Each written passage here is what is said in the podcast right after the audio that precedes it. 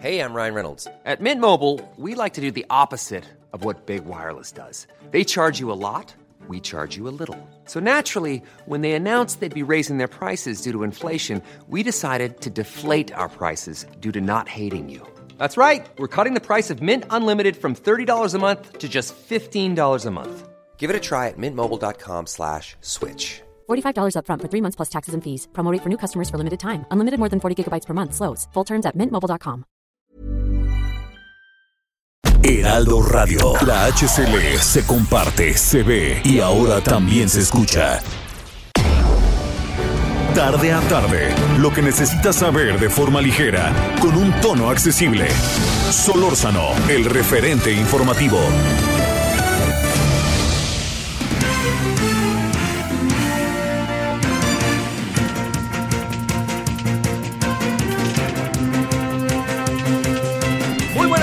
Tardes, ahora las 17 horas en la hora del centro, en este 15 de febrero, día de quincena, 15 de febrero del 2022, y le agradecemos que nos acompañe en 98.5 de FM, Heraldo Radio.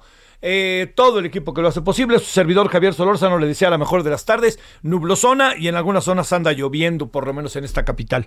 Mire, muchos, eh, mu- muchos asuntos eh, que se vienen como en tropel. Algunos no dejan de estar en curso.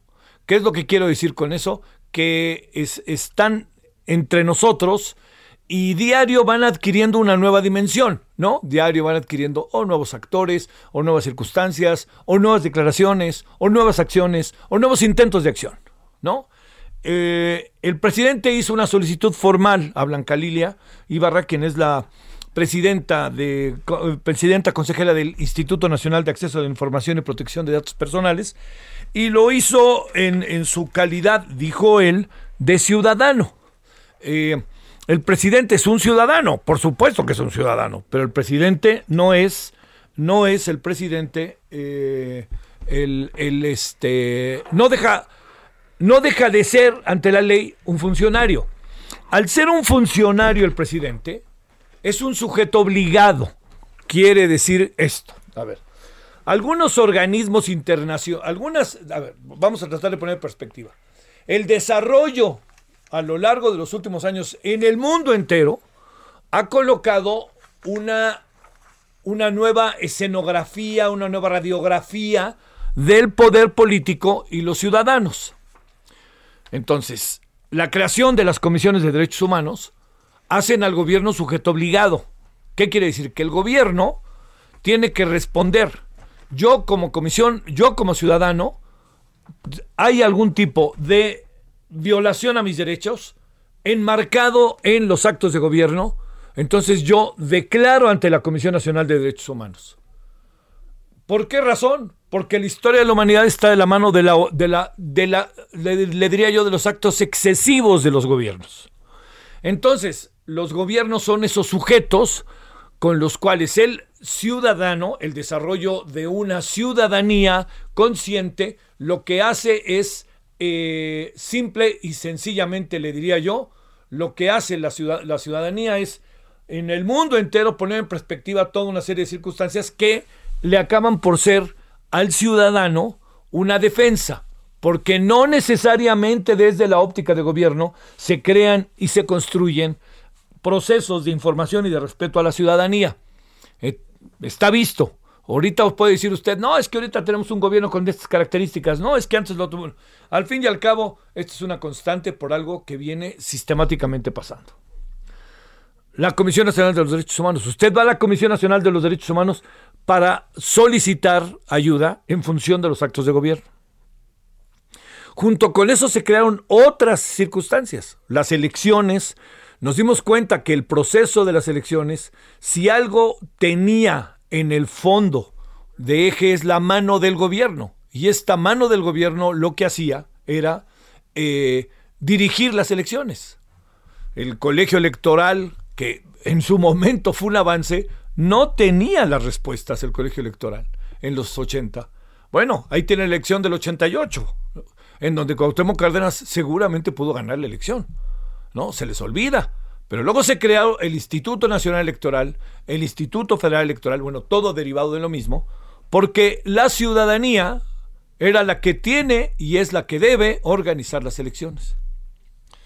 A algunos no les gusta. Por ejemplo, en el 2006, las elecciones, no lo olvidemos, en la principal crítica a las elecciones no partió de la organización de las elecciones. Partió de la forma en que el poder político actuó en las elecciones en muchas comunidades. El INE de aquel momento lo que hizo fue presentar los resultados.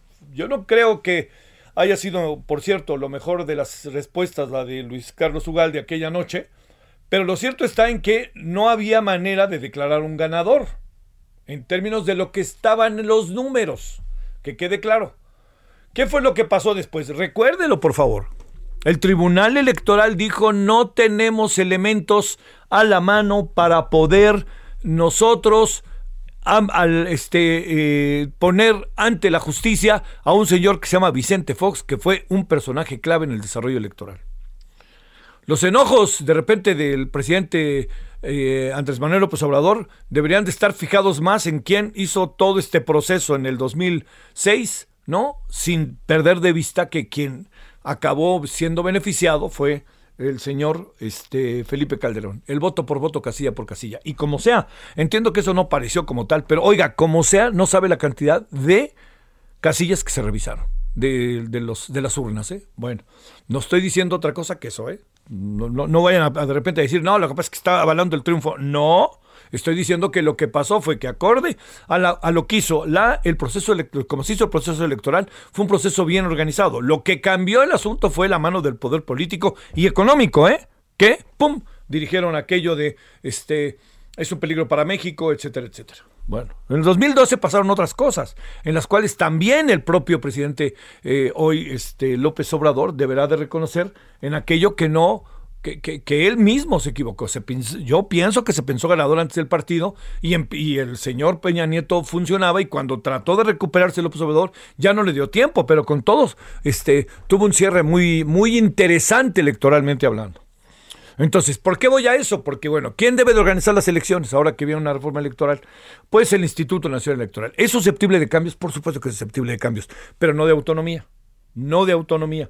Porque vamos a caer entonces en donde el presidente en turno va a decir, métanle mano aquí y allá, como antes se hizo. Nosotros no somos como los de antes. Yo no lo sé si son como los de antes o no. No nos metamos en, dudas. Mejor hagamos las, las, elecciones a través de organismos autónomos. El INAI forma parte de toda esta tendencia. El Instituto Nacional de Acceso a la Información y Protección de Datos Personales tiene que ver con eso. El INAI es una institución que nos ha sido de enorme, pero de enorme, enorme relevancia. Le voy a dar una razón muy importante. Y fíjese lo que son las cosas. ¿Sabe quién la creó? ¿En, qué sexenio se creó? En el sexenio de Vicente Fox, que fue una de sus promesas de campaña. Lo que hace el INAI es protegerlo a usted y a mí. ¿Así? ¿Por qué? Porque no pueden de repente decir, a ver, que saquen toda la información de fulano de tal.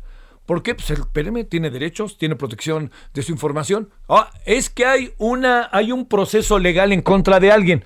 Ahí cambia la cosa. No hay un proceso legal en contra de Loret de Mola hasta donde yo sé. Y si lo hay, tendrá que pasar por todo un proceso antes de llegar a eso, ¿no? Pero lo que quiero decirle al final, al final de todo, bueno, no al final, es que la solicitud del presidente hoy fue respondida, fue respondida pues con que no puede transparentar ingresos y bienes del señor Loret de Mola. Mm, leo para que usted tenga la información que creo que vale la pena, porque eso nos ayuda también a entender el proceso legal en el que estamos, o en el proceso legal que ni entramos, ¿no? Este, ante la petición del presidente López Obrador que haga una investigación sobre ingresos, bienes y orígenes del periodista Carlos Loret, eh, de Mola, socios y la familia, la presidenta del Consejo Consultivo de dicho órgano autónomo, Nujat Ponsecuri, dejó claro que no es posible. Hablando de un privado, no es el INAI la autoridad para obtener esta información o para solicitar. El INAI no es la institución a la que haya que requerir la información sobre un particular. No importa que la solicite porque no está del marco regulatorio. De hecho, de hecho, lo que le quiero decir es que algo importante, se lo dijo una periodista al propio presidente en la mañanera. Cuando dijo el presidente, le voy a solicitar porque soy ciudadano, no, sí señor, pero le dijo la periodista, es funcionario. No, no, no, pero yo soy ciudadano, no. Le voy a decir qué me inquieta de lo que viene. Yo creo que al presidente le pegó muy fuerte y tendrá sus motivos, me parece que hasta de carácter personal lo sucedido con el reportaje de Houston. No me parece que se haya respondido a, ese, a esos reportajes, a ese reportaje, de una manera convincente. Ha generado otras dudas porque han aparecido otros actores que no habían aparecido tan públicamente. Por ejemplo, Vidanta. Pero le voy a decir que es la otra cosa que me parece importante. Que eh, una de las maneras en las que esto pudiera pasar, pudiéramos pasar en la página, únicamente está en la respuesta en que se dé. Pero si la respuesta es lo que ha venido pasando, lo único que se genera es todo un, así le diría, toda una eh, muy importante este, ola de especulaciones y de lo que estamos viendo. Otra cosa que es inquietante es, ante la respuesta del INAI, no vaya a ser que el presidente arremeta contra el INAI porque el INAI no le responde. Yo lo que pediría para los asesores del presidente y el presidente mismo es que revisen las funciones del INAI. Si el INAI no tiene atribuciones para hacer lo que pide el presidente, es porque lo declara la ley, lo declara la regulación que tiene el Instituto Nacional de Acceso a la Información. Es un poco como pedirle, como suele suceder, al señor, al, este, de repente al INE que haga algo, cuando pues, este, el INE es su obligación hacerlo, o cuando el INE no está en sus atribuciones hacerlo. ¿Quieren que eso cambie? Pues entonces discutamos que sí y que no, pero no lo discutamos, que quede clarísimo, no lo discutamos a punta de golpes, discutámoslo a punta de razones, y eso sería la clave, porque si van a echar mayoría para cambiar las, eh, las atribuciones, derechos, obligaciones, responsabilidades del INAI o del INE, pues este, que se haga en el marco de la ley, pero no se puede, mientras tengamos ese marco regulatorio, no se puede brincar, no se puede pasar por alto de lo que está haciendo el Instituto Nacional, de lo que quieren que se haga, cuando lo que quieren que se haga en muchas ocasiones, lo que acaba pasando también, es que pasan por encima por el Estado de Derecho. Yo lo único, no que concluyo, sino que espero, es que mañana no vayan a remeter contra el INAI para decir, ya ven, el INAI no sirve, ¿no? ¿Por qué no sirve? Porque a mí no me respondió. Bueno, pues espéreme, señor, hay mucha gente que no le ha respondido el INAI de causas que también la gente considera igual de importantes que la suya. La diferencia está en que usted es un funcionario. Hay cosas que se pueden y hay cosas que no se pueden en el marco del INAI. Entonces, no vayamos a remeter contra el INAI, porque además ya el presidente ayer mandó una bombota hoy, ¿no? Que dijo, ya no nos da tiempo de cambiar esto, pero espero que algún día lo hagan. Bueno, ayer, el arremeter contra el INAI hoy, yo espero que no tenga secuelas, la verdad. Y yo creo que lo más importante es, señor, usted quiere conocer los datos de Loret de Mola, pues búsquele por otro camino. Yo no sé si existe ese camino. O si el señor Loret de Mola violó la ley, pues ahí está la fiscalía. Y órale, vámonos con todo. Pero de otra manera, yo hoy mismo digo, me mandaron un papelito, dice el presidente, que esto y esto. Híjole, híjole, híjole. ¿Cuál papelito, no? O sea, no voy a decir quién. Pues es la misma manera en que uno dice, no voy a decir quién, cuál es mi fuente. Y ahora espero que nos entendamos que es así. Y luego la otra interpretación, para cerrar. Este, y sobre todo la perfilada. Están atacando a la 4T, eso es lo que quieren, no es contra los hijos del presidente, sino contra el proyecto. Señora, así funciona la política. Si se hace un reportaje y el reportaje es usado para eso, señora, así funciona la política y usted lo sabe mejor que nadie. Y lo saben también el presidente y lo saben también, también el presidente que en otro tiempo él estuvo en la posición en que hoy está la oposición, la, casi intrascendente oposición. La diferencia es que cada vez que hablaba un señor que se llama Andrés Manuel López Obrador, desde hace como 20 años, cada vez que habla, esto se convierte en algo muy importante. Siendo no presidente, imponía la agenda con sus temas, pues entonces lo que ahora viene, ya nomás para cerrar, diría, esto es un, así es la política. No rompamos las reglas, no hagamos trampa, aguantemos los golpes, entendamos que esto es así, pero sobre todo, más importante de todo esto, entendamos que lo importante hoy está en que debemos de entender que tenemos un marco legal, un Estado de Derecho al cual tenemos que ceñirnos y respetar, empezando por quien lo representa de manera significativa, que es el presidente de la República. Yo espero que el presidente mañana no se enoje con el INAI y diga, ya ven, se los dije, no sirve de nada. Bueno, no sirve de nada en el caso de un funcionario, pero sí sirve para los ciudadanos. Y eso se hizo para eso, para los ciudadanos ante el Estado, ante el gobierno. Entonces, vamos a ver qué pasa. No, no, no soy muy optimista de lo que viene. Más bien le diría, no soy nada optimista. Y créame, yo siempre soy un optimista razonable, pero no soy, soy poco optimista de lo que puede venir. Porque no encuentro que existan condiciones para que se pueda este, converger. Yo creo que así vamos a vivir hasta el final del sexenio. Y yo, pues a lo mejor no lo veo tan mal, simplemente a ver cómo le hacemos para entendernos, para buscar estar en lo general lo mejor posible, ¿no? Porque tampoco, o sea, el presidente va a defender su proyecto hasta el final con toda razón. Y los que lo rodean y los que votaron por él, en su mayoría también. Lo va a defender los senadores de Morena, los legisladores de Morena, los gobernadores que se fueron a la cargada como en tiempos del PRI. Todos lo van a. Cada quien va a defender su terruño. Lo que sí es defendámoslo en un marco legal y tampoco nos aventemos en contra de instituciones que están normadas por la ley. Si esas instituciones están actuando fuera de la ley, vámonos con todo. Pero si no es así, me pregunto, ¿qué sentido tiene simplemente ponerlas en evidencia para poner lo que uno quiere? Eso no tiene que ver exactamente con la gobernabilidad de un país. ¿eh? O sea, yo quiero que se haga así. Ahora, no, no. Pues la democracia, es la malvada y querida democracia. Y fíjese que a mí, por ejemplo, le confieso que cuando vi el reportaje, le confieso que me, sorprendió un poco. Pero, pero pues ahí está el reportaje y este, y ha pegado, le ha pegado en una, lo que llaman ahora pomposamente línea de flotación, ¿no? Del presidente. Y tan es así que diario hay una nueva referencia. Yo espero que, ojalá, ojalá, ojalá hoy, este, que ojalá mañana entremos en otro terreno de analizar este, este asunto. No creo que entremos en otro terreno de otra naturaleza, pero de entender que simplemente lo que está pasando hoy es esto, ¿no? Tiene que ver con esto. No se le vayan a ir en contra al INAI. No se le vayan a ir por lo que hoy respondió el INAI.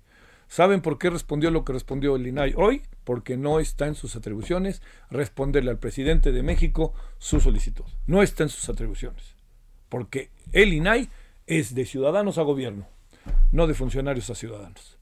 Para eso se hizo, por toda esta historia que tenemos. Bueno, ya no, no le doy mucha vuelta porque creo que se ha hablado mucho del tema, pero a mí me parece que, estamos en un momento este, particularmente bueno, ¿eh? también. ¿eh? Estamos en una definición, como bien dice el presidente, de lo que pueda pasar.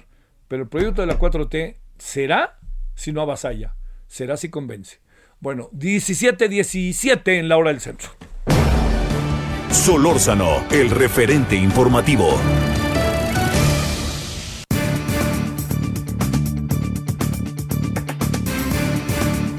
No, punto y aparte o punto y seguido, punto y aparte. Le quiero decir que eh, hoy es el Día Internacional de la Lucha contra el Cáncer Infantil. Es un día muy importante como se le vea, pero es también muy importante porque nos permite razonar, pensar lo que está pasando en nuestro país. Bueno, Israel Rivas, papá de Dana, niña enferma de cáncer. Querido Israel, ¿cómo has estado? Javier, siempre es un gusto saludarte, muy buenas tardes. Siempre es un placer platicar contigo, aunque sea no en las mejores condiciones como quisiéramos, Sí. pero bueno, ahí estamos, ¿no?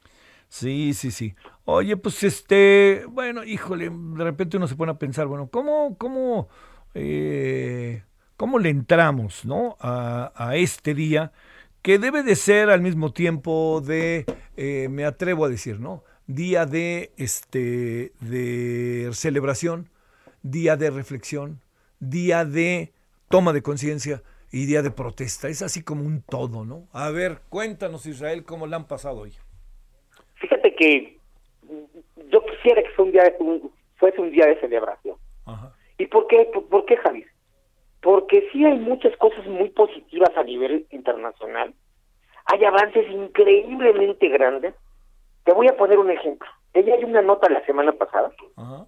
que ya se descubrió un medicamento que previene la leucemia linfoblástica aguda. Uf. En niños, imagínate tú este gran avance de terapia génica, porque se descubrió el gen que produce la leucemia, exactamente cuál es, y se puede llegar a prevenir.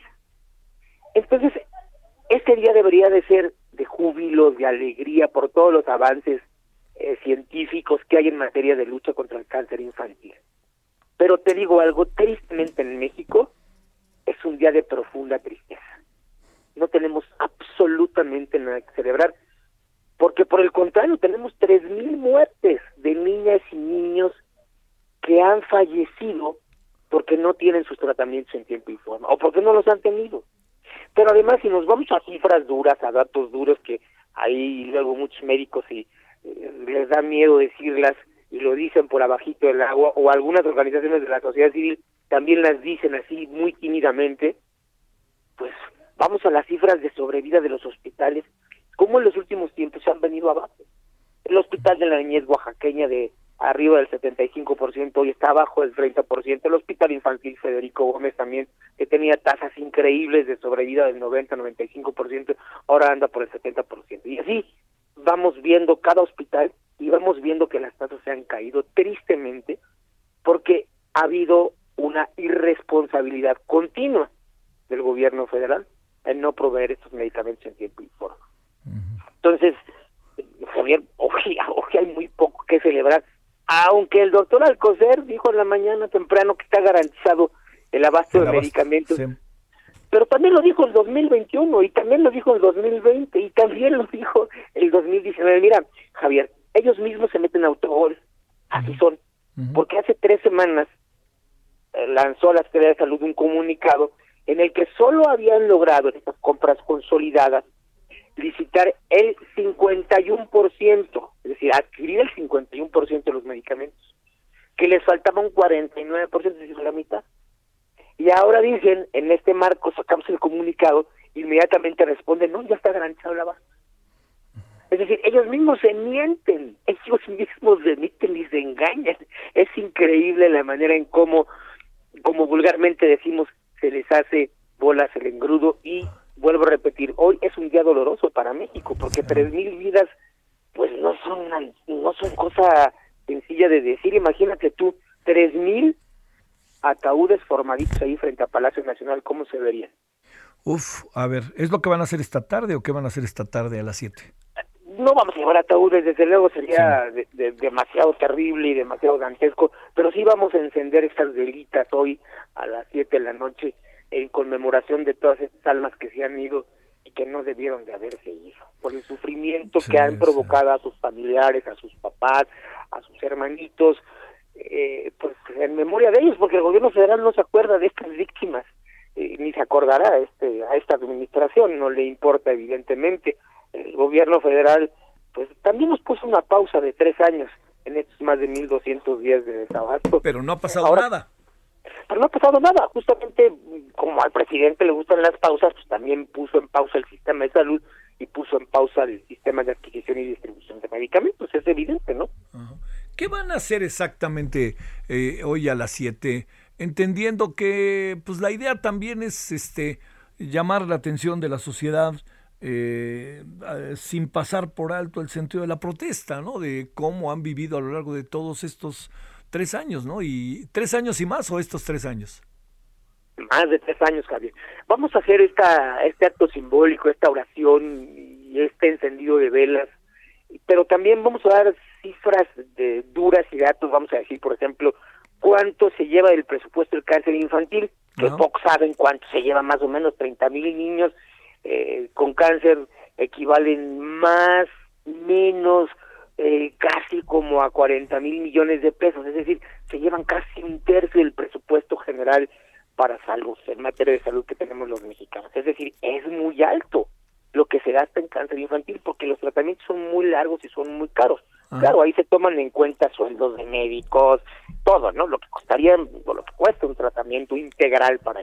Más o menos es el estimado que tenemos eh, de las organizaciones de la sociedad civil. Todos esos datos duros los vamos a estar eh, eh, le vamos a estar informando a los medios de comunicación y desde luego también a la sociedad de, de lo que cuánto se necesita o cuánto se necesitaría para llegar a los niveles eh, que presume el presidente. ¿Te acuerdas que dijo que vamos a tener un sistema como el de Dinamarca? Bueno, vamos a hacer estos comparativos. ¿Cuánto invierte, por ejemplo, Canadá? ¿Cuánto invierte Nueva Zelanda en cáncer infantil, que son países eh, como a la vanguardia? ¿O cuánto invierte, por ejemplo, el Uruguay, que es un país latinoamericano que también va a la vanguardia del tratamiento y prevención del cáncer?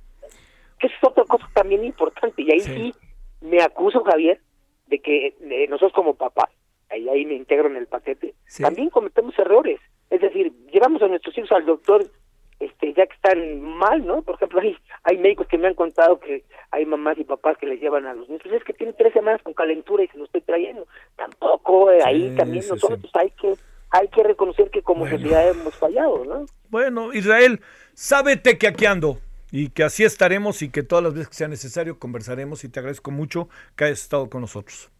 Gracias, Javier, como siempre, un gusto platicar contigo. Fuerte abrazo a ti y al auditorio. Saludos a todos ¿eh? y a todas. Gracias. Adiós.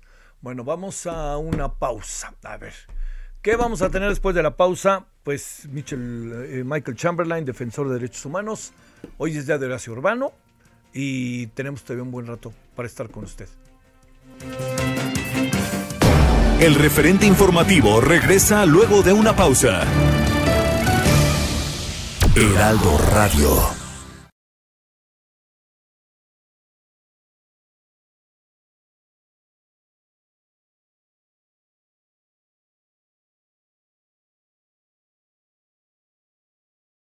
Heraldo Radio. La HCL se comparte, se ve y ahora también se escucha. Ryan Reynolds here from Mint Mobile. With the price of just about everything going up during inflation, we thought we'd bring our prices down. So to help us, we brought in a reverse auctioneer, which is apparently a thing. Mint Mobile unlimited premium wireless. Ready to get 30, 30, bit to get 30, bit to get 20, 20, 20, bit to get 20, 20, bit to get 15, 15, 15, 15 just 15 bucks a month. So, Give it a try at mintmobile.com slash switch. $45 upfront for three months plus taxes and fees. Promo rate for new customers for limited time. Unlimited more than 40 gigabytes per month. Slows. Full terms at mintmobile.com. Estamos de regreso con el referente informativo. En el referente informativo le presentamos información relevante. Fueron vinculados a proceso tres presuntos responsables del asesinato de la periodista Lourdes Maldonado en Tijuana, Baja California. En Morelia, normalistas prendieron fuego a cuatro vehículos empresariales la noche de lunes. Trabajadores de la Universidad Autónoma del Estado de Morelos se fueron a huelga en demanda de aumento salarial. El gobierno de Jalisco reforzará la seguridad en siete municipios que limitan con Colima. En Tamaulipas, más de un millón de estudiantes regresarán a clases presenciales a partir de mañana. En Nuevo León, colectivos buscadores de personas buscan a desaparecidos en Presa La Boca ante bajos niveles de agua. Fue hospitalizada por una caída la gobernadora de Chihuahua, Maru Campos. Tras dos años de mantener cerrada su frontera, Belice abrió sus puertas al estado de Quintana Roo.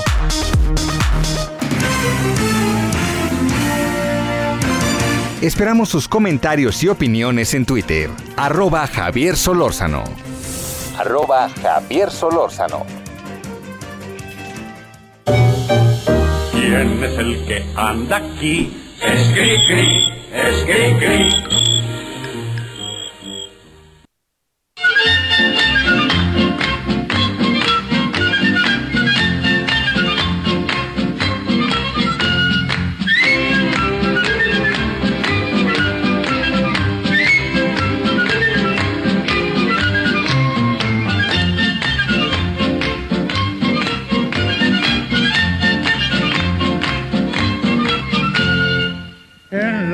ha caído un ratón con sus dos pistolas y su traje de cowboy. Ha de ser gringuito porque siempre habla inglés, jamás de ser güerito y tener grandes los pies. El ratón vaquero sacó sus pistolas, se inclinó el sombrero y me dijo a solas.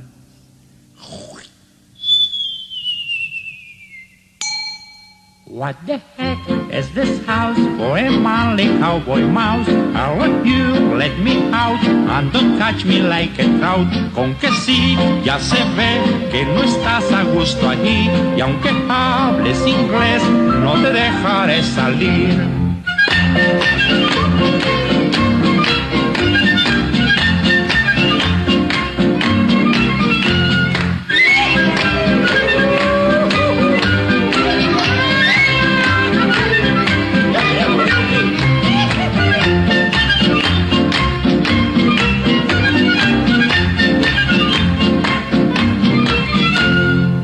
Tras las fuertes rejas que resguardan la prisión, mueve las orejas implorando compasión. Dijo el muy ladino que se va a reformar Y aunque me hablen chino, pues ni así lo he de soltar. El ratón vaquero tiró dos balazos, se chupó las balas y cruzó los brazos.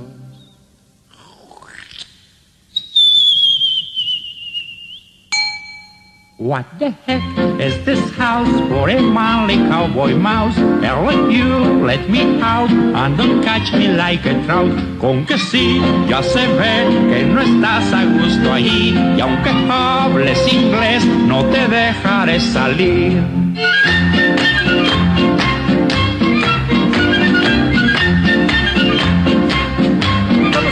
Para si va con sus hijos, siga escuchando a Cricri en esto que es este eh, ratón vaquero. A ver, le cuento. Eh, Rosario, la Rosario, Patiño Domínguez, esposa y representante artística y personal de Francisco Abilondo Soler, eh, durante toda su vida, y al archivo histórico que resguarda con orgullo esta fundación, pues está hoy recordando, estamos recordando la nueva colección de canciones desde la XCW. Eso está bien, ¿no? Cricri era fundamental en mi infancia. Yo no sé para la suya, pero para mí, que tengo 70 años, era fundamental. Eh, era, era de escucharlos todos los días y lo escuchábamos todos y nos sabíamos las canciones. Fue un fundamental. Y me da la impresión de que las nuevas generaciones todavía andan. Hoy está Plim Plim, quiero más Plim Plim, ese. Está, está ahí argentino, es que tiene un éxito enorme. Pero le quiero decir que Perguit se asoma de repente ahí en todo ese proceso. Y ojalá no lo olviden, porque en verdad que, que lo vale en términos de, bueno, compositor mexicano, toda una serie de cosas que hay en torno a él. Y sobre todo, pues, este, la imaginación, que eso me parece padrísimo, ¿no? La imaginación. Así que, pues, este, está el quiero más plim plim, pero también está, no lo olvide, el, este, y Estrellita, ¿dónde estás? Y el bueno, la canción este aquella de los niños de este el, eh, el muñeco, este muñeco de cartón se lava las manitas, esa yo la recuerdo de mi infancia, ¿eh? Yo la recuerdo, yo me la sabía perfectamente y ahora que veo que hay una nieta la canta, pues digo, ¿qué pasó? ¿Qué pasó? Por lo menos en algo nos juntamos. Bueno, vámonos a las 7.35. Antes de ir este, con más, déjeme decirle que hoy me llamó mucho la atención, mucho, la declaración de Novak Djokovic, quien es el tenista número uno del mundo, el serbio. Eh, dijo, es una, es una entrevista que pude ver con la BBC de Londres, me pareció muy interesante, oiga. O sea, no comparto lo que dice, pero con enorme, asume con enorme seriedad que él no se va a vacunar. Dice, es mi cuerpo y yo tengo derecho a lo que quiera. Y entonces el comentarista, el periodista de BBC le dice, oiga, pero bueno, es que mucha gente pues lo asume ahora como parte del movimiento. Dice, ah, ah, yo no tengo nada que ver con esos cuates, ni los conozco. Yo eso lo hago por mí, por mi cuerpo y por mi convicción. No me voy a vacunar. ¿Cómo ve? Y no se va a vacunar. Y va a perder Roland Garros. Y va a perder este el eh, Wimbledon. Eh, mire, en este país en que donde no se exige casi nada, pues invítenlo al Acapulco, ¿no? Empieza la semana que entra. Imagínese un agarrón ahí en Acapulco, que además vienen los buenos, buenos, ¿eh? Del mundo, vienen de los. Del el torneo de tenis que empieza la semana que entra en Acapulco, vienen cuatro o cinco de los diez que están entre los diez primeros. Viene Nadal, que vamos, ojalá diga la mera hora que sí. Pero imagínense, inviten a Djokovic, hombre, aquí no les piden nada, hombre, puede entrar como si nada ahí, ya no, nomás le miden que la calentura cuando entra al aeropuerto. Bueno, pues que entre, y imagínense un agarrón ahí en Acapulco estrenando el estadio padrísimo en Punta Diamante allá por el Pierre Marqués. Imagínense un agarrón, Nadal contra Djokovic, uy, suena bonito, ¿no? Claro, yo preferiría que pidieran ciertos requisitos para entrar a México, pero eso no está en el ámbito de ya sabe quién y eh, no solamente eso, no está en el ámbito del pensamiento del presidente que ni usa cubrebocas. Pues bueno. 17.37 en la hora del centro. Solórzano, el referente informativo.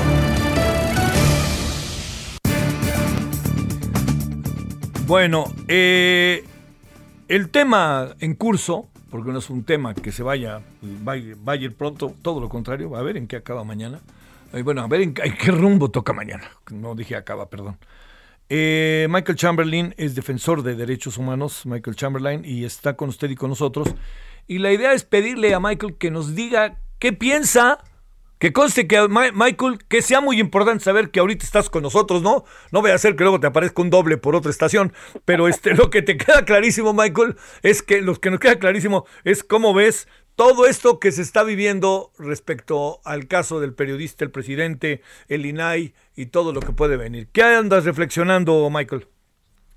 Gracias, Javier. Un, saludo. Este, Mira, este, con un poco de, tristeza y sorpresa porque todo este tema de el hijo del presidente y lo que ha suscitado en los últimos días, en la última semana, estos dimes y diretes entre su hijo, el presidente, Loret de Mola, los medios de comunicación, hay, hay una sensación como de mucha desesperanza ante lo que parece una, una discusión frívola, lo voy a decir así, particularmente entre las víctimas, las muchas de las víctimas que existen en este país, que pues miren cómo estos temas se vuelven relevantes tanto para el presidente como para los medios y la sociedad y no y no es relevante todos los otros problemas que, tenemos encima como los cuerpos arrojados a las calles todos los días en cualquier estado del país, tú nombra los Zacatecas, Guanajuato, Colima, Guerrero, Veracruz, Michoacán, para hablar del último mes.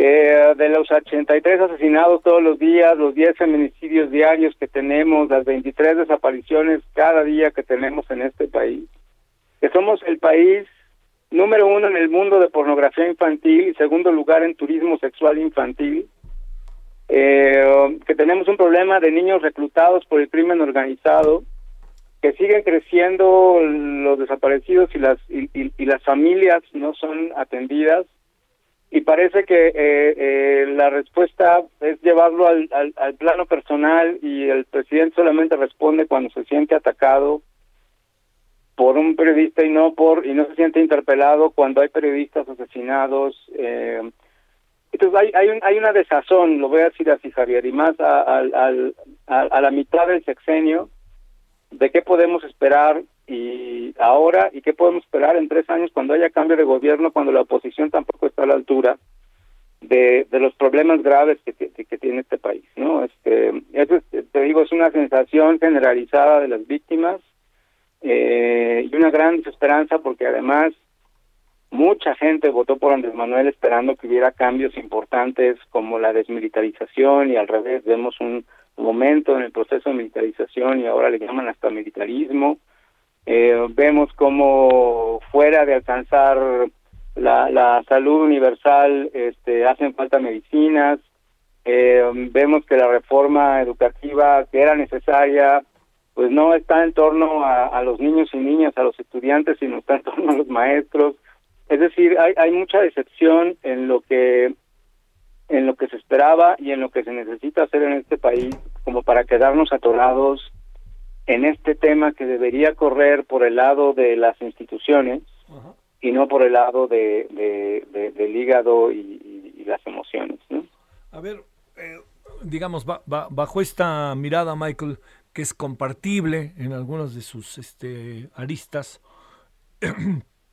te pregunto, eh, cada vez que surgen algunas críticas que corren por estos rumbos, eh, termina eh, habiendo un, discurso sistemático del presidente diciendo son los adversarios, este, están en contra del proyecto, perdieron privilegios. Y ahora ya se ha sumado como parte del coro de manera diaria y fundamental quien todo indica es la perfilada para sucederlo. ¿Qué, qué piensas de esto? Mira, desafortunadamente, eh, lo voy a decir así, el presidente lo toma por, por el lado personal. Eh, y es algo a mí que me sorprende mucho. O sea, estas declaraciones de se usan a los periodistas muertos para atacarme me parece verdaderamente inaceptable. Es decir, eh, el pronunciamiento del presidente debería ser como jefe de Estado en, en, hacer valer las instituciones, en fortalecer lo que está débil, como es la investigación, la protección a periodistas, y no llevarlo al terreno personal, porque además le está dando eh, coba la oposición para que lo sigan atacando por ahí. Pero también la oposición, Javier, es decir, ¿por qué no traer estos temas que sí son fundamentales, que sí nos duelen, que nos afectan, que hagan propuestas? Porque tampoco atacando personalmente al presidente es como van a ganar las elecciones en 2024, creo yo, creo yo, ¿no? Este, me parece que, este discurso llevado a la esfera, insisto, de lo personal, está dejando de lado lo, urgente y lo importante. Eh, y no, no lo merecemos, no lo merecemos nadie. Oye, este, no se ve, y te lo digo eh, también, déjame utilizar esa palabra que, que, es muy ruda, aunque parezca que se pierde, ¿no? Pero no se ve, eh, se ve más bien con desazón, que vaya, que vaya a existir una salida o que entremos en un terreno que nos pueda eh, ayudar, que nos pueda hacer convivir. No significa ponernos de acuerdo, pero con la, con, ahora con lo que viene de la, de la ley de, de la reforma eléctrica, hoy han surgido voces en donde por más que haya parlamento abierto, la impresión que uno acaba teniendo es que lo que viene va a ser un, si no les parece, voy derecho y no me quito. Entonces todo esto crea pues esta palabra que has mencionado ahorita de sazón, ¿no? Sí, sin duda, y eso va en detrimento de nuestra de nuestra democracia. Es decir, ya ya el presidente debería entender que no está en campaña, que no es el tiempo de la confrontación, sino de la generación de acuerdos. Me parece que solamente es la generación de acuerdos lo que va a llevar a cambios profundos y necesarios para el país. Por el acuerdo y no por la fuerza, ¿no? Eh, hacerlo por la fuerza, insistir que sea por la por la fuerza, eh, eh, va en demérito de nuestra propia democracia. Es, es, así no podemos así, no podemos funcionar y y, y, mira es justo a la mitad del, del, de la carrera y alguien debería poder decir al presidente hagamos un alto eh, rectifiquemos porque esto no nos está llevando a buen puerto incluso si logran la reforma con las mayorías que tienen este, va a dejar una sensación de división cada vez más profunda que, que, no al final ya no nos ayuda, no nos ayuda a nadie. Sí. Oye, pero el asunto es este, a ver, el asunto está en que, eh, a ver, digo, como ahora sí que en la, en la plática, como dice Michael, el asunto está en que también, como bien dices, la oposición, este, desdibujada, atacando al presidente, pero también hay como, como que no existe un talante para la autocrítica. A ver, yo creo que es evidente que el reportaje pues le pega en lo que se llama línea de flotación al presidente y el presidente está reaccionando, da la impresión molesto, utilizar otra palabra, enojado. Y en este proceso poco importado la respuesta, ¿no? Puede decir que trabajaba en Televisa, aunque ya no trabajara en Televisa, y le dice a Televisa, y les voy a decir cuánto todo esto también crea más radicalización, crea más división. Y el asunto está en que ante eso hay un o vendrá un desenlace que quién sabe dónde acabe, Michael, porque el presidente tiene la fuerza para para, para reaccionar y la tiene en el voto y la tiene en los muchos millones de seguidores que tiene. Sí, sí, y, mira, y ya que lo, lo viste por el lado de la oposición, tienes toda la razón. O sea, yo, yo creo que la oposición debería partir de un mea culpa, ¿no? Es decir, quien es responsable de, de, la inseguridad, de la violencia sistemática que vivimos en este país, no es este gobierno. Aquí se está profundizando, pero esto empezó con el PAN, lo siguió con el PRI, Calderón y, Peña Nieto, y no ha habido por parte de ellos ningún mea culpa de nos equivocamos, esto no debió haber sido así, y entonces no tienen no tienen tampoco la calidad moral de decirle al presidente eh, que está cometiendo los mismos errores y entonces se van por estas cosas no de, que, no son menores puede haber que hay un conflicto de interés etcétera pero frente a lo que vivimos en este país hay cosas mucho más serias hay muchas cosas más importantes que habría que abordar y eso y eso es parte de la razón precisamente porque no estamos reconociendo que vivimos una violencia sistemática, que hay una crisis institucional y también hay una crisis política en este país y entonces nos quedamos peleando por cosas que verdaderamente tienen muy poca importancia para para el, el, el, el abismo al que nos enfrentamos en, años venideros. Bueno, Michael, pues sigamos, ¿no? Sigamos conversando y tratando de entender y armar el rompecabezas. Yo insisto que no nadie está pidiendo la convivencia, pero sí nadie está pidiendo ni siquiera abogando por la confrontación, ¿no? Yo digo que tenemos que tener un poco de humildad y de capacidad de escucha, Javier. Sí, sí, sí. Este, eh, y pensar más allá de nosotros mismos y, de veras pensar por el bien común. Yo lo que me preocupa es qué va a pasar en tres años, ¿eh? Porque, porque el clima seguirá igual de candente, estos tres, ¿no? Nadie lo va a cambiar, ¿no? Exacto, ¿y quién va a hacer la diferencia como candidato a este a este a este contexto y este panorama que vivimos? Yo no lo veo claro, no, no verdaderamente no veo quién. Te mando un saludo, Michael Chamberlain. Te agradezco mucho, Javier. Un abrazo. Hasta luego, Michael Chamberlain, defensor de derechos humanos. 17:49 en la hora del centro. Solórzano, el referente informativo. Balance Inmobiliario es presentado por Centro Urbano. Estrena hoy Casa Odepa en 20. Grandes promociones en Tecámac, Querétaro, Puebla, Cancún, Playa del Carmen y Monterrey. Tu mejor hogar e inversión está en Vinte. Búscanos en vinte.com.mx. Querido Horacio Urbano, cuéntanos qué es este libro del que nos vas a hablar, de qué se trata de ser por lo menos, imagino, con imágenes padrísimas, ¿no? Pues mira, eh, con imágenes padrísimas porque a fin de cuentas tú que has tenido oportunidad toda tu, la vida de escribir columnas, sabrás que de pronto uno va tejiendo la crónica sin darse cuenta.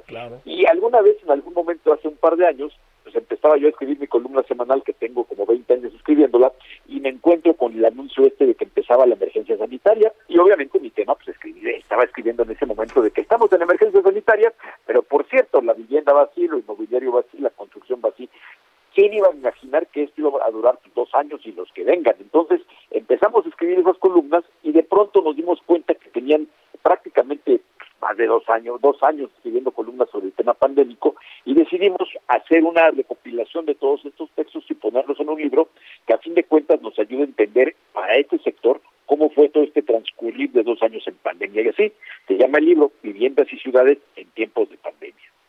Oye, a ver, y este, déjame decirte, ¿cuál sería como tu, tu, de tus grandes hallazgos, Horacio? Visto a la distancia lo que escribías y cómo lo que, sus, lo que escribías puede ser susceptible de ser otra cosa hoy, ¿no? ¿Qué es lo que viste en esa evolución? Pues en esa evolución, una de las cosas que me di cuenta es olvidarnos mucho de lo que significan los sectores de construcción como únicamente como términos económicos, sino entender que ahí viven personas, entonces, de pronto empezar a entender cuando en aquellas épocas, no sé si te acuerdas que por ahí en algún barrio de la ciudad salía la gente y se ponía a cantar, pues de pronto nos damos cuenta que las casas son un espacio donde necesitamos el contacto con la ciudad, que necesitamos una tienda cerca. Nos pusimos en los zapatos de los mexicanos que tienen que transitar dos horas en transporte público para llegar del trabajo a la escuela, del trabajo a la casa. Entonces, me parece que entender el papel humano que tienen todas las los temas que tienen que ver con viviendas y ciudades fue para mí lo más revelador porque a fin de cuentas una emergencia como esta nos hace entender la necesidad de hacer viviendas, pues no te diré que más grandes, pero sí con mejores ventanas, no te diré que más grandes, pero sí más cerca de los servicios urbanos. Entonces, ese aprendizaje de, de lo que es la vivienda y la ciudad como un derecho humano, como un activo social que tendremos que construir, fue para mí una gran revelación que poco a poco, te digo, columna a columna se iban transformando las cosas y cada vez que veías que había un nuevo cierre o, que había que entender el impacto de, las de los centros comerciales eh, cerrados, poco a poco entender eso, pues sí te das cuenta de que los centros comerciales pues no son solo los ladrillos, sino es la gente y el uso que le dan, ¿no? Oye, y, y este, pues la crisis no se ha ido, yo, yo veo una cantidad de edificios y oficinas este pues en renta, ¿no? Yo creo que al rato las van a, no sé qué van a hacer, pero en renta, renta, renta, ¿eh? Bueno, es parte, parte de este análisis, estás dando cuenta de que se quedaron vacías, las oficinas siguen sin retomar su ocupación, difícilmente la retomen, pero si nos podemos saber de dónde viene el dinero para construir los desarrollos inmobiliarios, nos daremos cuenta de que los precios no necesariamente van a bajar, ¿eh? son grandes inversionistas institucionales que a lo mejor se van a quedar sentados en sus ladrillos todo el tiempo que tarden en haber una recuperación o una reinvención y a lo mejor veremos que esas oficinas vuelven convertidas en espacios comerciales para otro tipo de negocios o, o cada vez veremos más oficinas virtuales, pero el hecho es que si vemos el, el, el origen del dinero que provoca cada inversión, cada tipo de negocio, veremos que no es lo mismo un constructor pequeño que hace 10 casitas a que un gran constructor que tiene una inmensa torre de oficinas, que la verdad es que se están quedando sentados y se están teniendo la paciencia para decir, no, de que no lo van a abaratar, no lo van a abaratar, y, y es lo que tendremos que entender, qué es lo que va a venir para nuestras ciudades una vez que pase esto, que yo imagino que es, son los capítulos que faltan para el libro que sigue, porque como te digo, esto, pues vamos a entrar al tercer año, al tercer año en pandemia, y el reto fuerte es entender cuál será un regreso a una normalidad, que ojalá nos regresemos a lo que teníamos, porque tampoco era magnífico, sino que el regreso sea un regreso eh, prospectivo, donde veamos los retos del futuro, y si vamos a hacer viviendas hoy, que sean viviendas que sirvan dentro de 10 años, 20 años, 30 años. Sí, sí, sí. Te mando un gran saludo, Horacio Urbano. Buen martes. Abrazo, abrazo fuerte, querido Javier. Hasta luego. Balance Inmobiliario fue presentado por Centro Urbano.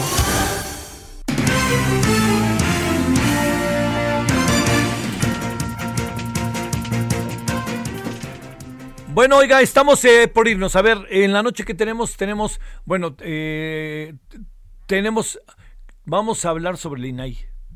Exactamente qué es. Luego también tenemos, como ya hablamos con Israel Rivas, el Día Internacional de Niños con Cáncer, digo, para luchar. Este, tenemos como todos los martes a Marta, Marta Barcena. ¿Sabe qué va a hablar Marta Barcena hoy de Ucrania? ¿De qué anda pasando ahí adentro? Ella estuvo cerca siendo embajadora de estos países. Bueno, pásela bien. Ahí nos vemos a las 21 horas en hora del centro. Eh, ahí tarde, adiós. El referente informativo regresa luego de una pausa.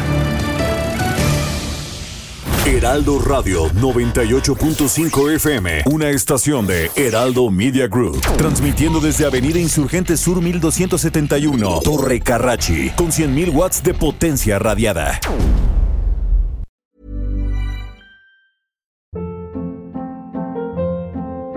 Hold up. What was that? Boring. No flavor. That was as bad as those leftovers you ate all week. Kiki Palmer here, and it's time to say hello to something fresh and guilt-free. Hello Fresh. Jazz up dinner with pecan-crusted chicken or garlic butter shrimp scampi. Now that's music to my mouth. Hello Fresh. Let's get this dinner party started. Discover all the delicious possibilities at hellofresh.com.